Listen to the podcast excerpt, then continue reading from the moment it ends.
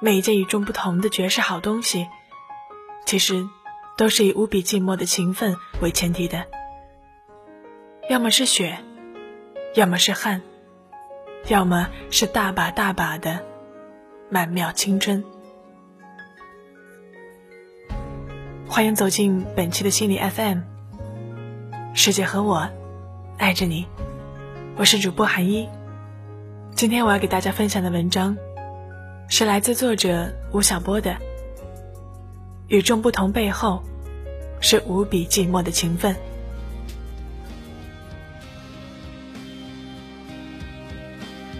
一九零二年，二十七岁的诗人里尔克应聘去给六十二岁的画家、雕塑大师罗丹当助理。在初出茅庐的诗人的猜想中。名满天下的罗丹一定过着十分浪漫、疯狂、与众不同的生活。然而，他看到的真实景象与想象中的大相径庭。罗丹竟是一个整天孤独的埋头于画室的老人。里尔克问他：“如何能够寻找到一个要素，足以表达自己的一切？”罗丹沉默片刻，然后极其严肃地说。应当工作，只要工作，还要有耐心。是什么让某些人变得与众不同？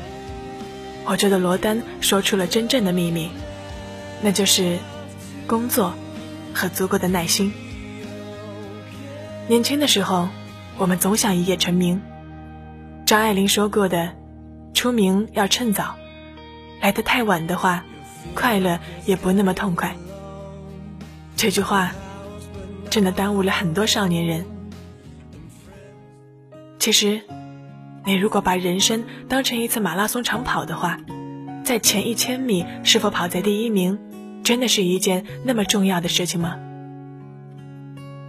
我身边有着很多与众不同的杰出人物，至少在世俗的意义上是这样。他们都有一个共同的特质，那就是全身心的。投入到自己的工作中。在我熟悉的中国经济学家中，张五常大概是天赋最高的一位。他在四十多岁的时候就差点得了诺贝尔经济学奖。同时，他又是一个十分勤勉的人。早年为了写电农理论，他把十几箱原始档案一一分解完。这份工作，大概是很多博士所不屑于去做的。到今天，他已经是一位年近八十的老人了，可是每周还是要写两篇一千五百字以上的专栏文章。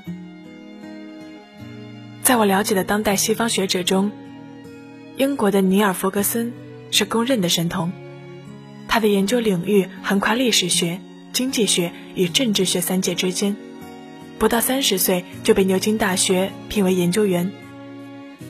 四十岁时。被《时代周刊》评为影响世界的一百人，可是他的勤奋又是非常人能比的。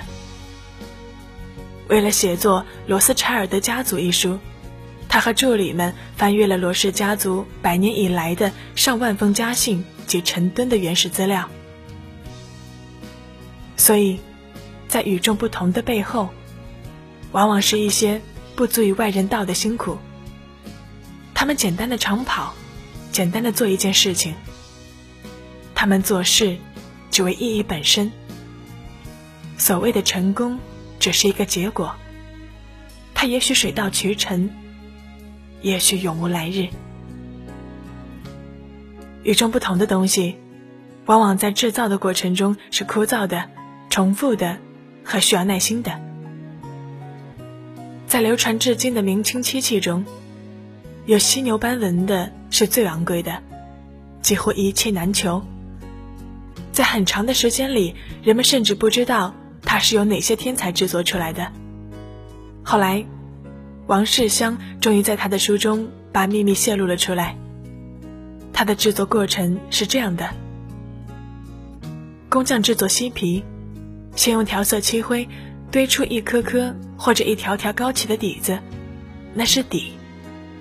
在底上再刷不同颜色的漆，刷到一定的厚度，那就是钟和面儿了。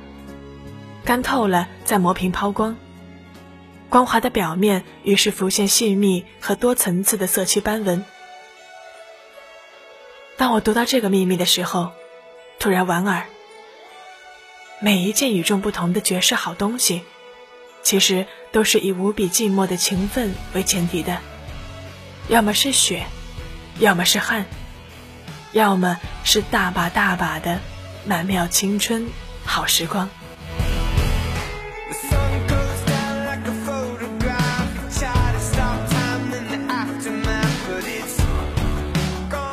感谢大家收听本期的节目。如果你喜欢我们的节目，请继续关注心理 FM，请记得，世界和我爱着你。如果你想在手机上收听我们的节目，可以百度搜索心理 FM，到一心理官方网站下载手机应用，让温暖的声音陪你成长。